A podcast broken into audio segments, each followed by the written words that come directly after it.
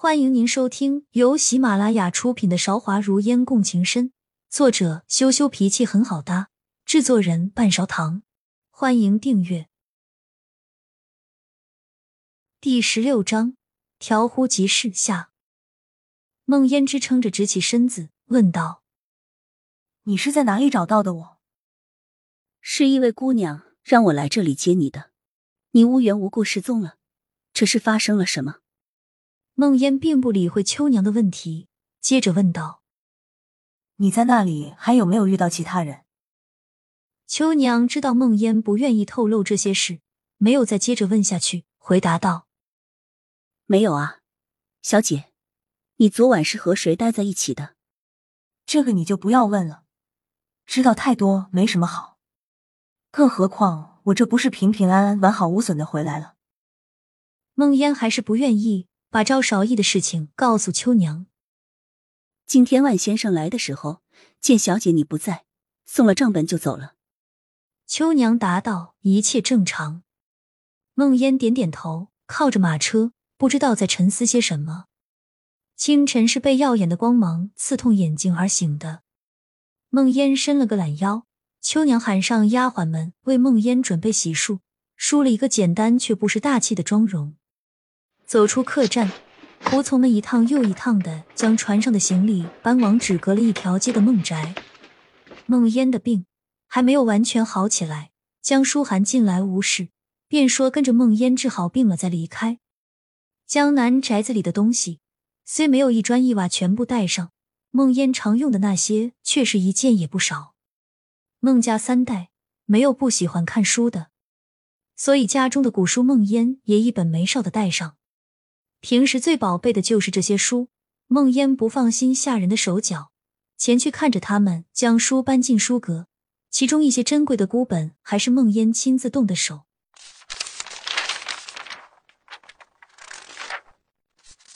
期间翻到半本太印的《神农本草经》和小半本《黄帝内经》，梦烟吩咐秋娘将这两本书送给江书涵作为谢礼。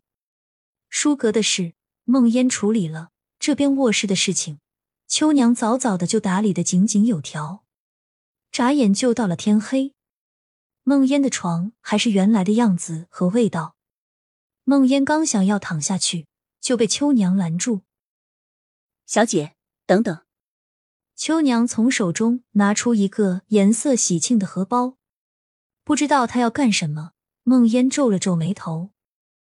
宋老爷在你临走之前交给我一个荷包，说是小姐你这次是出远门求财的，要我将这荷包放在你床板上，让你夜夜枕着，这样才会发财。秋娘解释道，一边将荷包往梦烟的床上塞。里面有什么？梦烟问道。里面是一些金片，宋老爷知道放金叶子可能会被压坏，特意打成了金片。说只是一片心意，怕你知道了不要，让我先收着，等到了上京再给你。好不容易将荷包塞了下去，秋娘鼻子上面流了几滴汗珠。梦烟从小相信万物自由轮回，逻辑有因必有果，像这样的迷信从不放在心上，却还是为宋伯父的用心所感动。大概父母去世之后。偌大的天下，唯一把梦烟当成亲人的，也只有他了。所以梦烟并没有阻止秋娘的行动，也没有在他放下去之后再偷偷拿出来。忙活了一天，晚上梦烟还要看账本，躺在床上之前也觉得脑袋昏昏沉沉。按道理来说应该很累了，可在床上躺了许久，明明都是一样的陈设，还是相同的东西，还是一直在辗转反侧。天边已没有昨日漫天的繁星，只残留了几颗光芒暗淡的星辰和一轮残月。梦烟抱着双腿坐在石头上想事情，谁能想到这一想就出了问题。门外响起整齐有序的脚步声的时候，梦烟还没有太将这件事放在心上，因为没有在上京生活，也不知道天黑以后便只有禁卫军能在大街上走动。一般禁卫军倾巢而出的时候。都是有什么大事要发生？带我去你房间。一把匕首架在梦烟脖子上，身后有一双冰冷的眼睛盯着梦烟的后背。黑夜里，他穿着一身夜行服。梦烟反应过来，想要大叫，已经来不及了。男子一把捂住梦烟的双唇，道：“如果你敢发出任何声音，我就割断你的脖子。到时候你身体里的血会喷涌而出，就算大罗神仙也救不了你。”听到这样的话，梦烟努力调整了一下心情，看向黑衣男子的眼神也由惊恐变得平静。看到这样的表情。男子才放心松开了捂住梦烟嘴唇的手。走吧，我带你回我房间。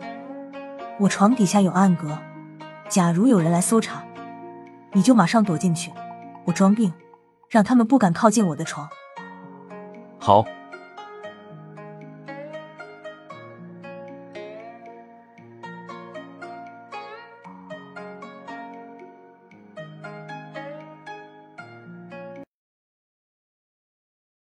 亲爱的听众朋友，本集已播讲完毕，欢迎您点赞、评论、订阅专辑，下集更精彩。